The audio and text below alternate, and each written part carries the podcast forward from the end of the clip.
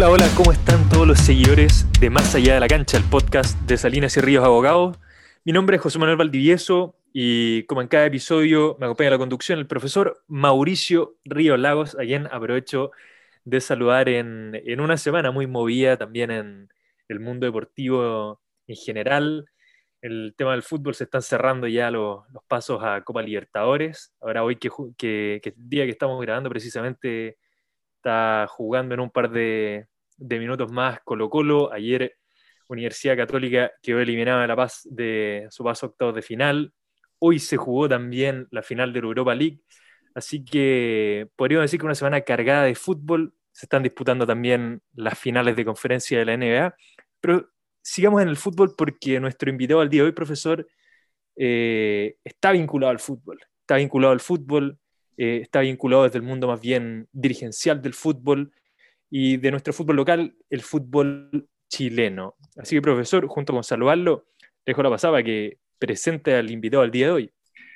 Hola José Manuel, eh, hoy día tenemos un invitado, como usted bien dijo, tenemos un dirigente de un club profesional chileno, eh, para que nos dé su perspectiva de lo que es ser dirigente, lo que es ser miembro del directorio de un club profesional de fútbol y también nos cuente su visión de hincha, porque obviamente él tiene que ser hincha y, nos va a contar qué significa mezclar todos estos roles que, para él.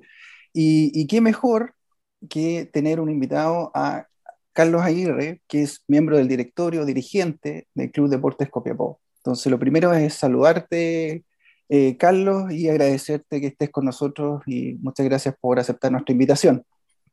Hola, Carlos. Hola, eh, José Manuel, hola Mauricio. Muchas gracias por la invitación. Al contrario, eh, el agradecido soy yo de la posibilidad de poder eh, contar un poco de la, como tú dices, la experiencia de esta mezcla entre dirigente e, e hincha, que no siempre se da, pero en este caso sí, y sobre todo formar parte de un directorio de deportes Copiapó, un que con alto esfuerzo ha, ha llegado al lugar donde está, todo el directorio somos coyavinos y, e hinchas también del club. Así que, bueno, muy agradecido la invitación y esperamos ahí colaborar un poco con la visión que, como dices tú, tenemos los dirigentes de esta actividad que tanto nos apasiona, como es el fútbol.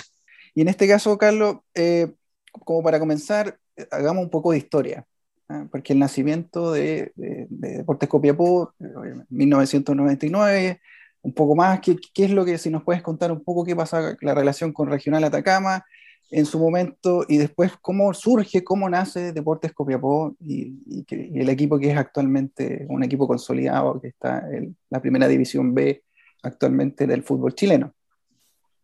Bueno, efectivamente, tal como tú lo señalas, eh, la historia del fútbol profesional en Copiapó parte con un equipo muy querido, muy sentido para la gente que fue Rejan Atacama, que fue fundado, si mal no recuerdo, por ahí por el año 1979. Eh, eh, por gente copiapina, que tenía ganas de, que el fútbol profesional también estuviera en la región. Y ese club quedó en el corazón de muchos hinchas hasta el día de hoy. Eh, y nosotros hemos tratado, y creo que nos ha costado, pero con el tiempo hemos tratado de hacer el, legado de ese club, que lamentablemente desapareció, eh, dando lugar al nacimiento del Club de Deportes Copiapó. Eh, prácticamente el año 98, eh, Regional Atacama desciende de las, en entonces segunda división, hoy primera B, y eh, eh, en medio de una crisis muy grande que tuvo el club, eh, yo como hincha me acuerdo que sufrí mucho, yo era también muy fanático y fui, iba todos los domingos a los partidos, sábado, etc. estuve, me, recuerdo cuando era, era mucho más joven, el año 94, cuando Regional Atacama ascendió en una, en una liguilla que se hizo en Coquimbo, estuvimos celebrando hasta alta hora de la madrugada en lugares que no se pueden señalar en esta reunión, pero eh, eh, siempre yo he sido muy hincha y fanático del, del fútbol local, entonces eh, eh la desaparición de Regional Atacama fue un golpe para muchas personas, sobre todo para los que pensábamos que no, no íbamos a tener fútbol profesional en la ciudad de Copiapó, capital regional, capital de la región de Atacama, que, no, que, que, nosotros queremos tanto, yo soy nacido y criado en esta región, y siento un profundo amor y pasión por la región de Atacama, y eso es lo que me ha llevado a ser dirigente. Eh, y después de esa debacle eh, se formó el año 99, tal como tú lo señalas, eh, la Sociedad Anónima Club de Deportes Copiapó, que fue la primera sociedad anónima constituida pero no a la ley de la ley, social, de la ley de sociedades anónimas deportivas profesionales, sino que como una sociedad anónima eh, de personas que eh, dirigía principalmente por el, principal gestor que fue Italo González, eh, decidió rescatar el fútbol profesional y refundar un club que llevara el nombre de la ciudad, porque la región de Atacama se refería a la región de Atacama. Y muchos decían, ¿por qué no hay un club de deportes Copiapó? La región de Atacama, pero también estaba Cobresal en esa época.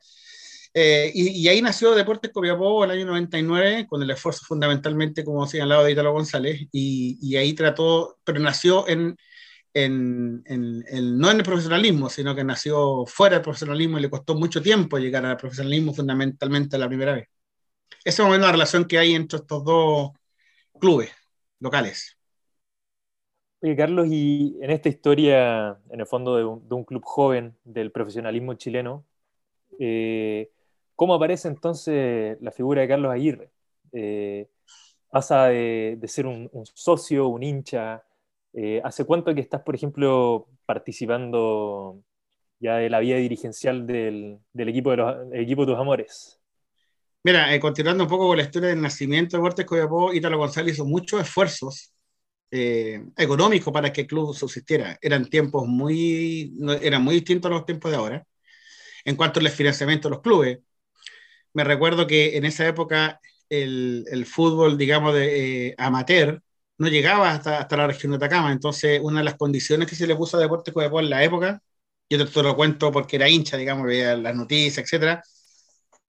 No estaba en la parte dirigencial ni mucho menos, ni pensaba algún día estar, pero eh, una de las condiciones que le pusieron al club es que tenía que financiar todos los viajes de los clubes que venían a Copiapó, incluyendo el transporte y alojamiento.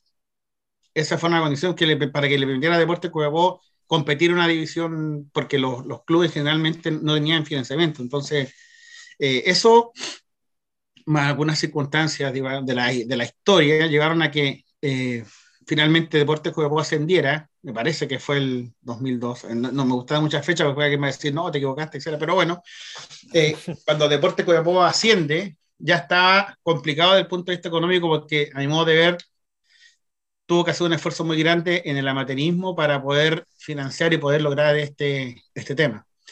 Y fundamentalmente se produce una crisis económica del club en el año 2004, en donde el club incluso fue sancionado por el Tribunal de Disciplina de la NFP a, ser desafiliado de la, de la segunda edición futura primera vez.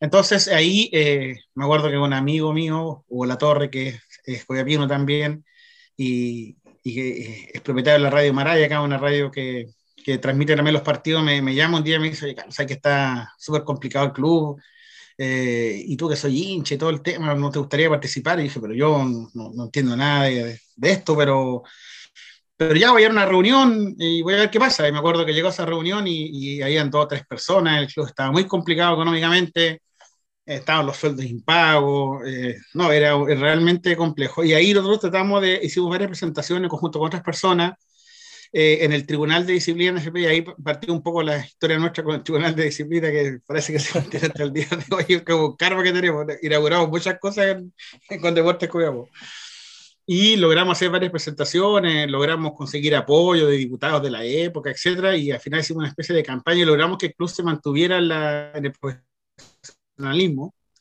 Y efectivamente ahí nos pidieron a, a, varias personas, entre ellos yo, que nos quedáramos ahí viendo cómo podíamos seguir para adelante y, ahí me quedé como parte, como dirigente, no parte del directorio, sino que como dirigente y ahí empezó mi historia con Deportes Coyapó, que duró varios años, con permanencia en el club, salida del club, entrada, eh, bueno, es parte del año 2004 para adelante que estoy vinculado a ser dirigente y aprender a ser dirigente, que es muy difícil.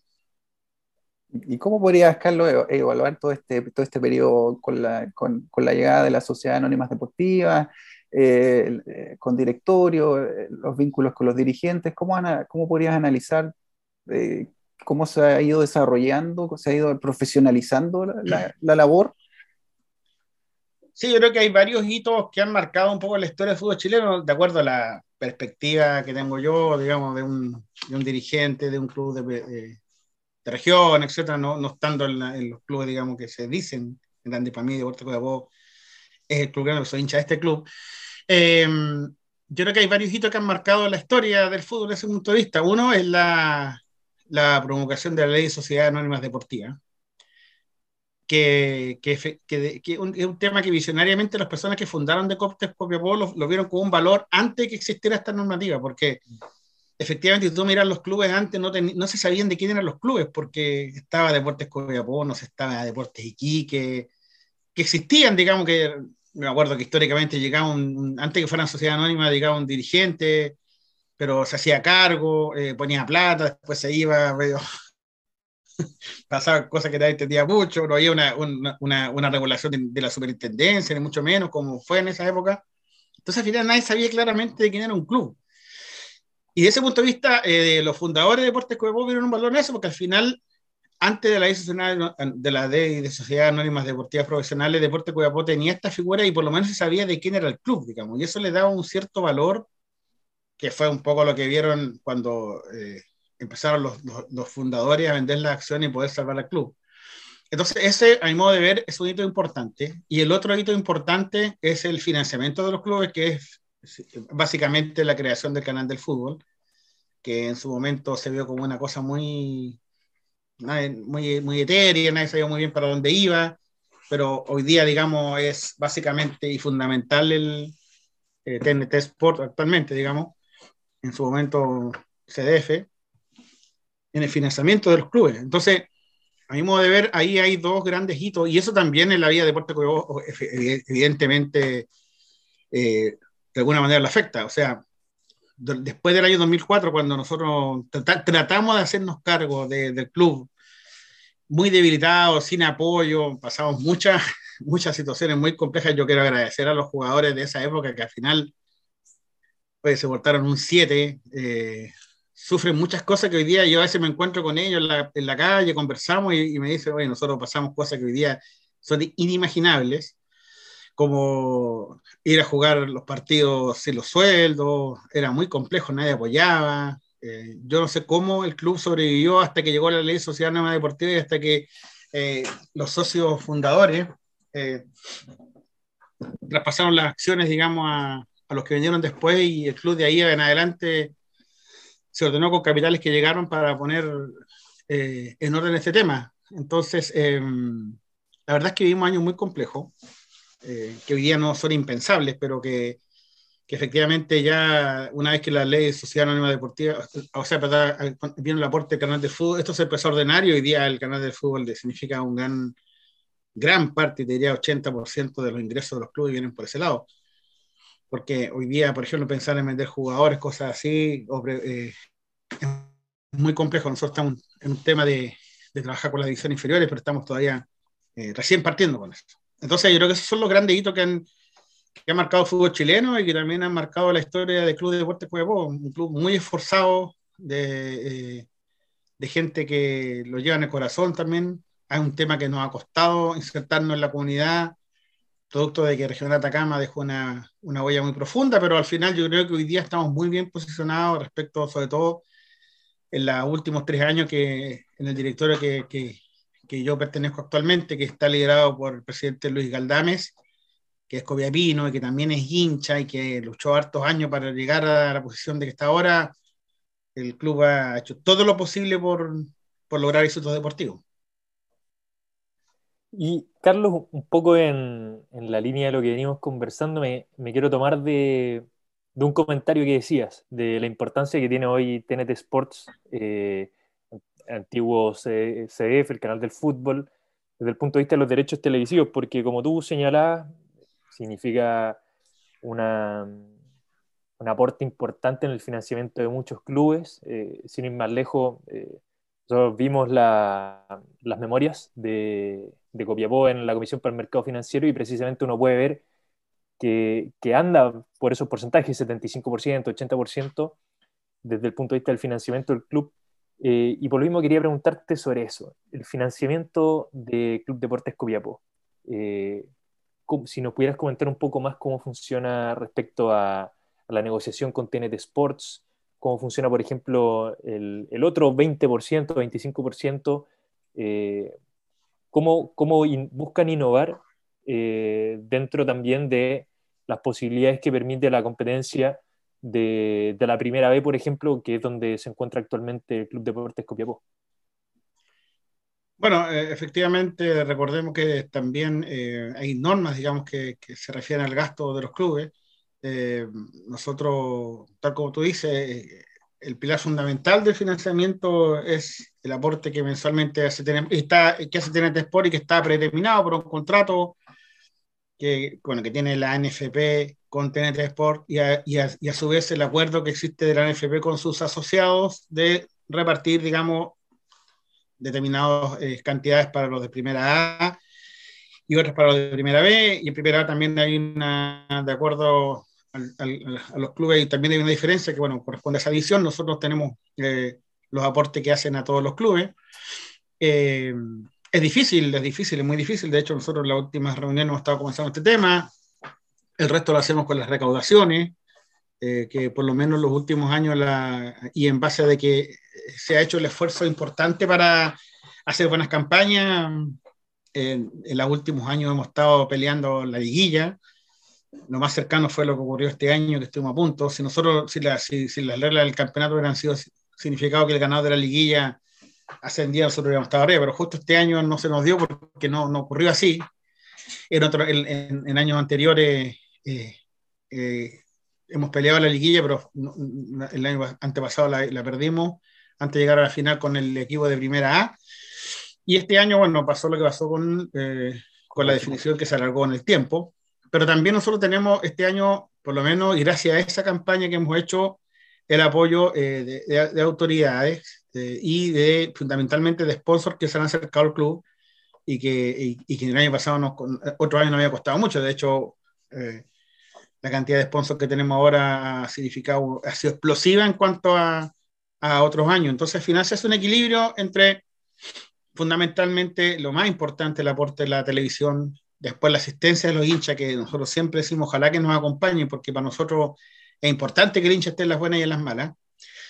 Hemos mejorado la asistencia ahora este año, el año recién pasado, y lo, lo, los sponsors. Recordemos que eh, hoy día los clubes eh, no solamente son el primer equipo, sino que es parte de la franquicia mantener eh, seis divisiones inferiores y dos divisiones de fútbol femenino, que se llama el fútbol formativo. La división inferior llama el fútbol femenino es el fútbol formativo. Entonces, el fútbol de competencia es uno, el fútbol normativo es otro. Si bien es cierto ahí, la NFP financia eh, parte del traslado o, y alojamiento de esas divisiones, pero al final siempre es complejo. Hay que cumplir con mucha normativa. Hoy día los tiempos han cambiado, esto está muy regulado, entonces hay que estar constantemente preocupado de eh, casi nueve equipos en un fútbol de primera B, en fútbol profesional. Entonces, harto, el desafío es bien importante. Y nosotros vamos equilibrando en ese punto de vista la, cómo vamos manejando la, el financiamiento del club. ¿Y cuál, Carlos, el, el impacto en la etapa más dura de, la pandemia del COVID, cuando no se jugaba? Eh, ¿cómo, ¿Cómo pudo enfrentar eso un equipo como, de, como Deportes Copiapó? Mira, como todas las actividades, y a todos nos pasó, bueno, bastante incertidumbre, muy complejo. Eh, hubo un momento que no se podía jugar. Eh, también eh, es de público conocimiento de que efectivamente TNT tiene un contrato con la NFP y eso también tensionó mucho la relación, la relación de los clubes también. las normas de cuidado que hay que tener con los jugadores, la, la autoridad administrativa, no, fue muy complejo, como todas las actividades laborales presenciales, porque al final nosotros, obviamente, esto no se juega con, el fútbol no se juega con, con teletrabajo, entonces, todas las actividades de carácter presencial sufrieron mucho, nosotros también hay que hacer un esfuerzo muy importante, eh, recordemos que todos los, todos los clubes tuvieron contagio y eso significó un montón de cosas, me acuerdo que se hacían, los, preparadores físicos hacían, le dan a los jugadores eh, por, eh, por, videoconferencia los, los, ejercicios que tenían que hacer, entrenaban igual en un departamento, por ejemplo, entonces fue, muy, fue una cuestión muy compleja, los encierros, después me acuerdo que cuando ya se empezó a ver la posibilidad de, de abrir, la posibilidad de jugar, eh, esto también hubo que verlo a nivel de ministerio, a nivel de Santiago, a nivel local, dar las garantías de que el fútbol podía efectivamente eh, eh, desarrollarse, poder jugar los partidos y ofrecer las garantías de que, eh, de que, que, íbamos a cumplir. Muchos miraban también el fútbol como, porque el fútbol puede jugar y otros no pueden hacer, por ejemplo, festivales, etcétera. Entonces, había muchas cosas. Me acuerdo de los primeros partidos que se, puso, se pudo jugar, no, no podíamos ir nadie, nadie, nadie. Eh, después empezaron a, permitir, por ejemplo, que los dirigentes fueran a los estadios. Tampoco podíamos bajar a ciertas zonas. No, fue, fue, fue complicado y, y sobre todo por el tema, digamos, de, de financiamiento también, porque perdimos gran parte, de los contratos hay que cumplirlo igual, con trabajadores hay que cumplir también eh, de todas maneras. Entonces, fue complejo, pero por lo menos nosotros, y esa parte la ve fundamentalmente la ligación con los jugadores, la ve el presidente del club, Luis Galdame, eh, él llegó con el timón ahí con mucha fuerza eh, y, con la colaboración de todos logramos salir adelante como, como, muchos clubes, digamos, y por lo menos hoy estamos ya em, en una época mucho más normal. Eh, y eso eh, costó mucho, pero la verdad es que sobre todo los primeros días se veía muy complejo realmente la incertidumbre de qué podía pasar con la actividad, qué podía pasar con clubes que no tienen, digamos, eh, mucho margen de maniobra con respecto al tema económico. La verdad es que fue un tema, un desafío importante. Y Carlos, tomando un poco quizá ya desde la vuelta del COVID, que, bueno, uno de los primeros temas fueron los aforos, eh, y ahora que ya está un poco más, más liderado el tema de los aforos, eh, quisiera preguntarte un poco respecto al tema de las convocatorias, la asistencia, precisamente los aforos a los estadios. Eh, la participación del público, pero desde el punto de vista de cómo hace la dirigencia eh, para buscar fidelizar a su público, eh, para que asistan a los partidos de local. Y, te pregunto esto a propósito de una nota que, que salió en prensa hace muy poco de, precisamente el club sobre un, un convenio que habían suscrito con la oficina de adulto mayor de la municipalidad, que me, me imagino que tiene mucho que ver con lo que tú nos comentabas al comienzo sobre eh, la identidad local. ¿Cómo, ¿Cómo, se conjuga eso? El, el, engagement, ya quizás más bien comercial, con el sentido de pertenencia. ¿Es, una estrategia del club? Sí, mira, en primer lugar, yo te lo he señalado varias veces en este, en este comentario, nosotros todos los directores del club somos hinchas del club. Más que para nosotros esto no es deporte, es una pasión eh, que la llevamos desde muchos años, todos los que estamos en, la institución, sobre todo en la parte directiva. Y nosotros vamos con el principio de la buena fe por delante porque lo que queremos es realmente eh, que este club eh, llegue a la primera edición, que es uno de, los, de, los, de los sueños que tenemos, digamos. Lo que quiere todo hincha. Claro, que quiere todo hincha, que nosotros sobre todo somos los primeros que queremos dar esa alegría a nuestros hinchas, y eso es un tema. Y para eso nosotros queremos que la fidelización, por lo menos los últimos 3, 4 años, eh, ha sido hacer las mejores campañas posibles porque es, eh, eh, Deporte Coyapó, aparte de, tener los problemas que siempre ha tenido, siempre tuvo una historia de estar en los últimos lugares, peleando el descenso, cuando, cuando todavía cuando estaban, digamos, los tiempos muy difíciles, eh, salvo una campaña el 2007 de, la mano de Nelson Cosio, donde también ahí estaba, estuvieron como dirigentes eh, Juan Logró, Guillermo Cortés en su momento. Después llegó Felipe Muñoz, pero antes de eso estuvieron ellos, digamos, ahí siempre peleábamos los últimos lugares y desde ese punto de vista la fidelización era, era muy alta, digamos. Entonces, en los últimos años se ha tratado de hacer buenos equipos y hemos tratado de, de, pelear el ascenso fundamentalmente. Yo creo que esa ha sido la primera idea nuestra eh, para que los hinchas siempre lo, lo, lo, tengan presente. Nuestra ha sido dar el mejor campeonato posible y subir. Y el segundo término, efectivamente, hoy día estamos organizándonos como, como nos, nos, costó un par de años sentarnos como directiva y estallido social y pandemia de por medio. Por eso que al final, cuando uno habla ya, por ejemplo, yo en esta última etapa de club llevo tres años, pero, pero prácticamente es un año, porque las otras dos cosas han sido puro sobrevivir, digamos. Entonces, para planificar, para decir, vamos a hacer esto, es lo otro, recién, ahora estamos retomando, después de dos o tres meses que ya estamos retomando la idea de qué vamos a hacer para el futuro. Y una de las cosas que también nos importa mucho es relacionarnos con la comunidad, que la comunidad nos sienta como parte de ello. Y este, este convenio que tú hablas, efectivamente así. Nosotros ya, no, no, es novedoso en todo caso, nosotros ya lo habíamos hecho en esta temporada y ahora hicimos una colaboración con la Municipalidad de Coyapó, con, con el alcalde, eh, para que eh, en conjunto, digamos, demos la posibilidad de adultos mayores que vayan de manera gratuita al estadio, eh, para que eso vaya, vaya significando un, una, llegada, una cercanía con, con, con las personas. Nosotros estamos en permanente contacto con autoridades, con el gobernador regional, por ejemplo, que también es hincha de mucho tiempo del club. Eh, también invitamos a autoridades, diputados, eh, eh, que van a, los partidos. Tenemos ese punto de vista apoyo y la idea es que efectivamente cada día vaya más gente. Nosotros hemos tenido mucha más asistencia porque la gente está, nosotros creemos que la gente está fidelizando con nosotros. Todo lo que ocurrió el año pasado también nos ayudó harto en la imagen, de que tratamos de hacer lo mejor posible, tratando, tratando de cumplir las normas para poder lograr el objetivo. Y en ese caso, eh, Carlos, ¿cómo ven ustedes también, como recién, recién nos, nos contabas que están ustedes con fútbol formativo y, también fútbol formativo y fútbol femenino. ¿Cómo ha ido evolucionando? ¿Cuál es el interés de Copiapó en, trabajar en jugadores de la, de la, cantera y también lo que involucra el fútbol femenino en la actualidad, con una ley que va a entrar en vigencia en algunos meses más, que hay que con la, denominada profesionalización? ¿Cuál es el interés de un equipo de, como, Copiapó? Mira, en primer lugar, nosotros tenemos un desafío muy importante con este tema, porque la verdad es que históricamente eh, no ha habido una preocupación como debiera de parte de la institución respecto del fútbol formativo. Entonces tenemos una tarea muy pendiente ahí, esta directiva tiene, este directorio tiene esa tarea.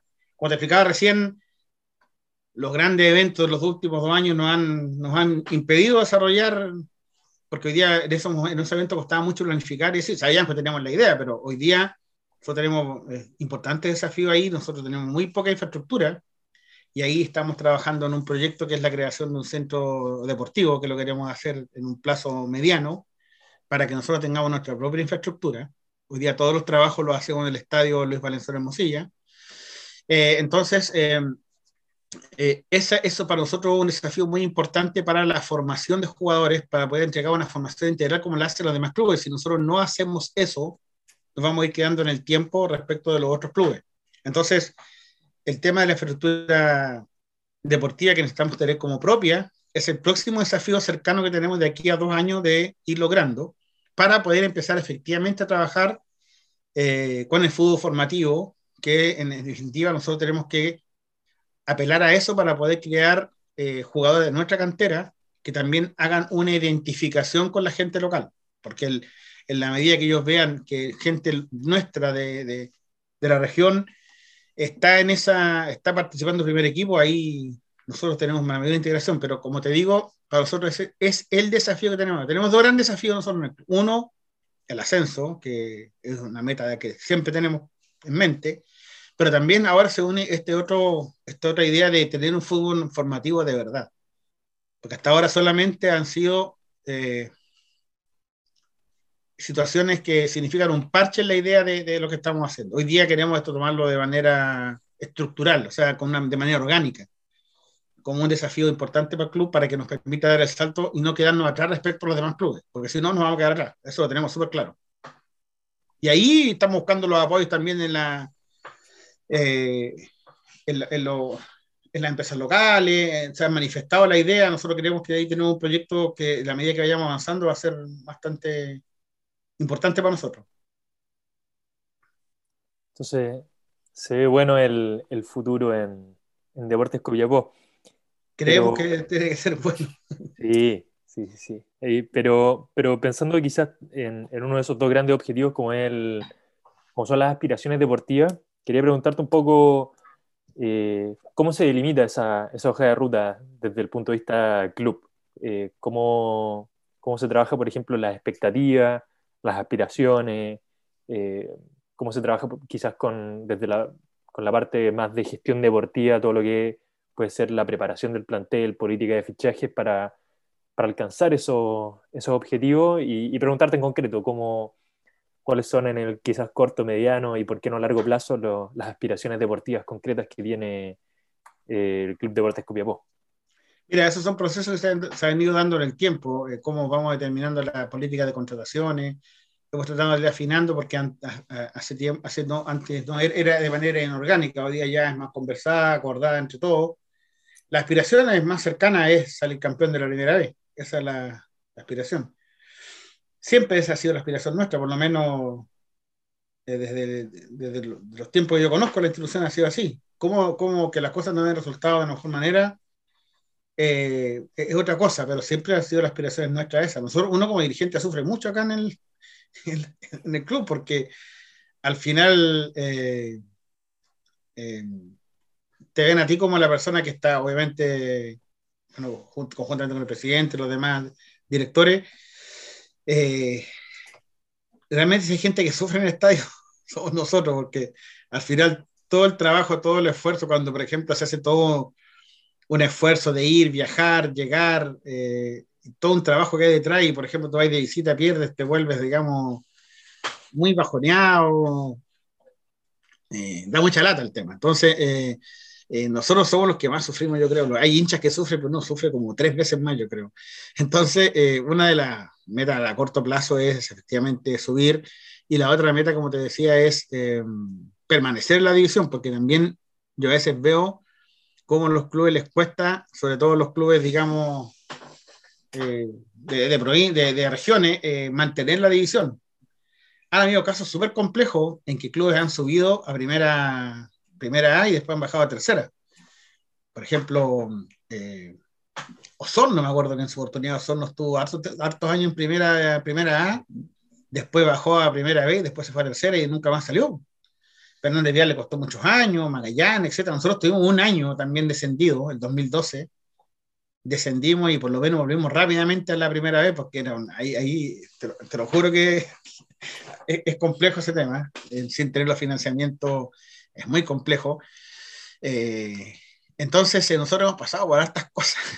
Yo creo que hemos tenido hemos andado, por ejemplo, en, en, épocas peleando los tribunales de la NFP, el tema de descenso. La verdad es que tenemos como esta historia nosotros, que nosotros siempre echamos la talla entre los dirigentes del libro de historia de Puerto sería un libro como de 2.000 páginas con la cantidad de historias que han pasado por este club. Eh, pero como te digo, hoy día las expectativas son, mira, lo que más queremos nosotros es darle a la, a la hinchada que está, pero deseosa de, de, tener un triunfo, de tener un título, es lo que más nos quita el sueño, realmente. O sea, sabemos que la hinchada lleva ya 22, 23 años esperando esto y, efectivamente lo que más nos interesa es entregar un título divisional, como diría alguien por ahí. Claro. Y en ese sentido, de las relaciones con los, con los hinchas, eh, del equipo que tiene con los hinchas, eh, ya desde un punto de vista, también podemos, obviamente, un, accionista puede ser a la vez eh, hincha, pero puede no serlo. Pero ¿cómo es la relación que, tiene el equipo con sus accionistas? Bueno, la estructura accionaria del club es fundamentalmente mayoritaria eh, eh, el, presidente, digamos, los directores. Pero eh, la relación con el hincha nosotros tratamos de, eh, tratamos de serlo cada día más cercana para ese efecto, nosotros ya estamos armando una, una, una, colaboración, como digo, estamos rearmándonos después de lo que pasó. Nosotros no teníamos estructura antes. O sea, de ese punto de vista no teníamos una, una vida eh, como larga como otros clubes de relacionamiento. Nosotros estamos recién armando este tema y después de la pandemia. Entonces ahora estamos teniendo redes sociales, ahora estamos centralizando todo el tema de la información, hoy día ya, eh, un, durante el tema de la pandemia este, y, producto de todo lo que haya sido la historia del club, no, no, teníamos una sede física, hoy día tenemos una sede física en la, eh, en la ciudad de Coyapó, están, estamos, estamos trabajando con los medios, hacemos entrevistas a jugadores, eh, tratamos de, por ejemplo, de hacer algún relacionamiento con los hinchas, que sobre todo son más fanáticos, tratamos de buscar que los jugadores le manden videos, todas esas cosas que a los hinchas les gustan, entonces y los jugadores creo, se sienten cómodos con eso también, pues la cercanía con el hincha es re importante de los jugadores.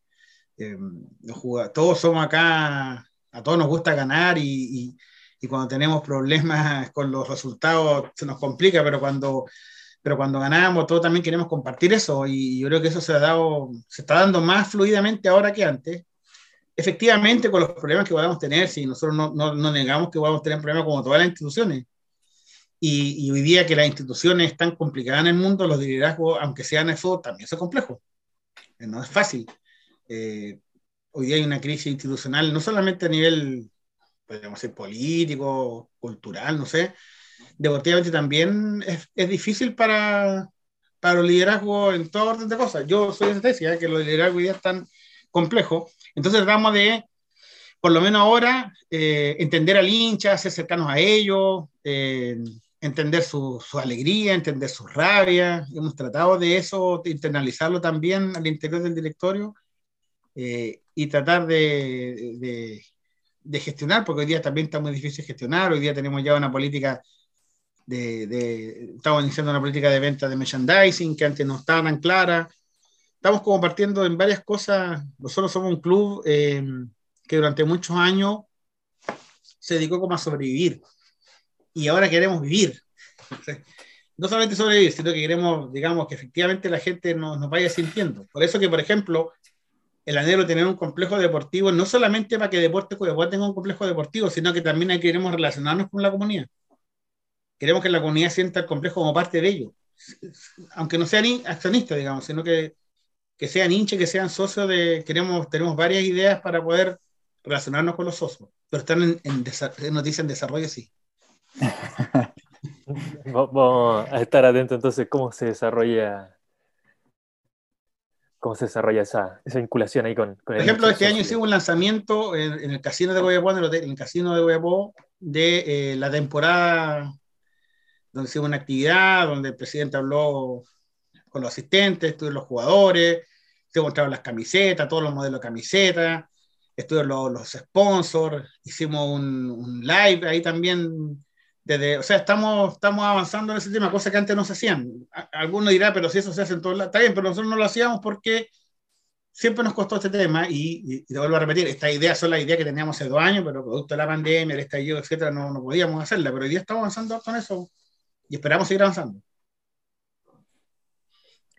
Carlos, eh, se me hace imposible no, no preguntar, ya que también lo comentabas a propósito de la, de la, de la larga historia que puede tener el, el Club Deportes Copiapó en su, su quizás, eh, quizás no tan extensos años de historia, eh, a propósito de todo lo que ha pasado, el, el Copiapó más, más noticioso, ¿cierto? Sí. Eh, que ha sido uno de los equipos eh, quizás que ha sonado para, para, varios de los hinchas del fútbol por ejemplo, a, a propósito de, de, los últimos casos polémicas en torno al arbitraje, el famoso caso Melipilla, y sin entrar, por supuesto, en detalles, eh, quería preguntarte un poco cómo se vivieron esos hechos en los últimos años, eh, desde la óptica dirigencial y también desde el hincha, cómo se vivió desde adentro del club, eh, todo lo que fueron estas situaciones, pongámosle, litigiosas que ha vivido Deportes Copiapó.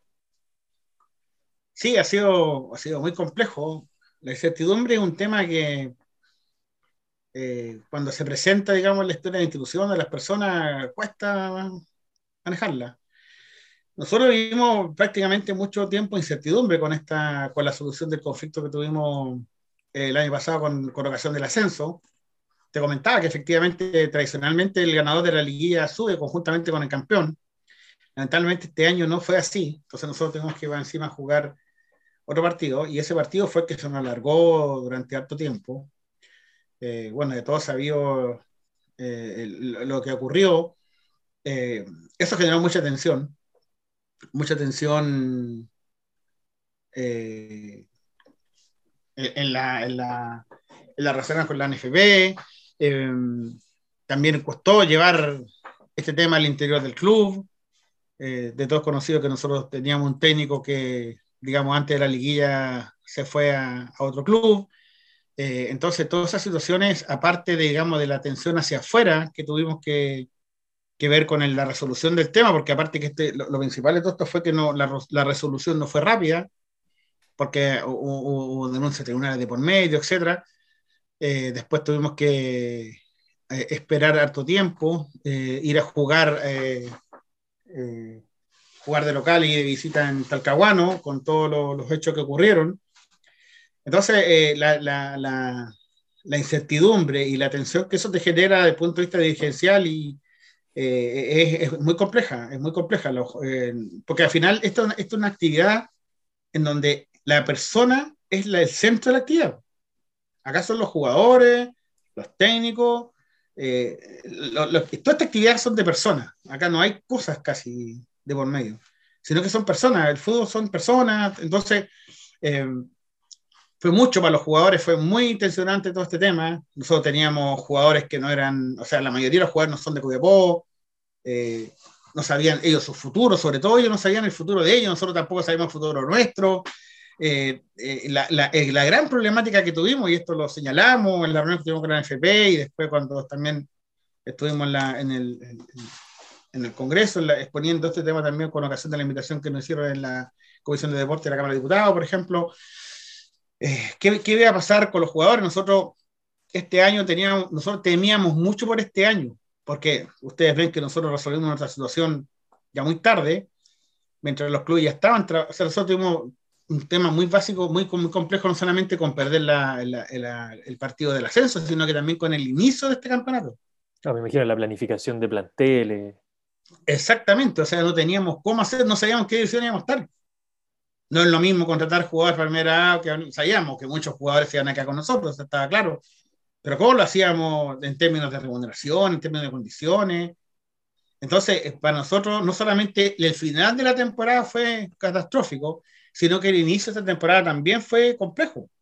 Y está tan demostrado que nosotros los primeros partidos anduvimos no tan bien, estábamos en el fondo de la tabla hasta hace cinco fechas atrás, y ahora recién estamos retomando el andamiaje y hemos logrado estar, ahora hoy día estamos dentro de la liguilla de promoción, pero para llegar a este punto tenemos que superar todas las problemáticas e inconvenientes de la temporada anterior, porque nosotros partimos, de hecho nosotros hoy día tenemos dos partidos que jugar eh, producto de que en la primera fecha quedamos, solicitamos quedar libre, obviamente, y, de, y, después nos jugamos un par de partidos. Entonces, eh, tenemos que jugar partidos también en, intermedio. O sea, el problema fue antes y ahora, y nosotros como, como dirigente vivimos, eh, nos, dio mucha, nos, nos, complicó mucho porque cuando logramos ganar esta liguilla, eh, no, no, no, las la reglas obviamente que son conocidas por todos, no te dan la posibilidad de ascenso y eso fue muy frustrante, muy, muy frustrante. Para nosotros fue muy frustrante eh, tener que desplegarnos sin saber lo que pasaba, eh, la cobertura noticiosa que tuvo este tema también, había que manejarla bien. Por ahí tú sabes que de repente uno dice unas cosas en titular, entonces al final fue la, la relación con la FB muy intensa, hoy día también lo es, entonces eh, la relación con otros clubes también se tensionó, el, presidente señaló algunas declaraciones por ahí con relacionadas con otros clubes. Entonces, al final fue, fue, fue muy impresionante para todos. Eh, Carlos, ya para, para, ir cerrando, quizás una, una pregunta que, un tema que nos saca de, de Deportes Copiapó, pero que nos trae al, al, último episodio de este podcast, en el cual abordamos el caso Byron Castillo. Así que queríamos preguntarte tu opinión acerca del caso Byron Castillo, tu expectativa, como hincha del fútbol y como una persona como, también. Como hincha va al mundial, dice, ¿no? Claro, como un hincha que, que, que va al mundial. Chile va al mundial. Chile va al mundial. O sea, o sea, yo creo que ahí las normas, mira, a ver, yo creo que las normas deportivas están escritas para ser respetadas. Porque si no, si no cumplieran las normas de las reglas del juego, eh, no tendríamos estructura, no tendríamos nada. Desde ese punto de vista, digamos, yo creo que la transparencia en el fútbol y, y, y, y, el valor que tiene que hacerle al cumplimiento de las normativas para que esto sea efectivamente una actividad lo más transparente posible, porque recordemos que eh, nosotros tenemos un bullado caso de un presidente de la NFP que por no cumplir las reglas eh, eh, pasó lo que pasó. Y, y fíjate que eh, en, en, otros países, digamos, bueno, por ejemplo, Estados Unidos, el tema de las reglas es muy estricto, porque al final tú tienes que, tienes que salvaguardar la transparencia de la competencia. ¿no es cierto? Todos tenemos que competir de acuerdo a las reglas y eso te, te, genera igualdad de condiciones en la competencia. Si esas reglas no se respetan, se te genera un desequilibrio en la competencia. Y si tú logras un resultado en base a ese desequilibrio en la competencia, ese resultado está viciado.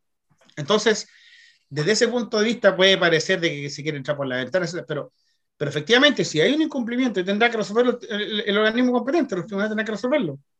Eh, y si, ese, eh, y, si hay, hay una ruptura de una regla, y si hay una sanción para esa ruptura de la regla, y si eso trae aparejado una consecuencia, eh, tendrá que respetarse y, y, eso tiene que dar como lección para que eso no se vuelva a cumplir, porque efectivamente para esta la regla, si nosotros competimos en igualdad de condiciones todos los equipos, si un equipo saca un, un, provecho que está fuera de la, del contexto, eh, eso no puede ser, porque ahí se te afecta el tío la transparencia y la competencia.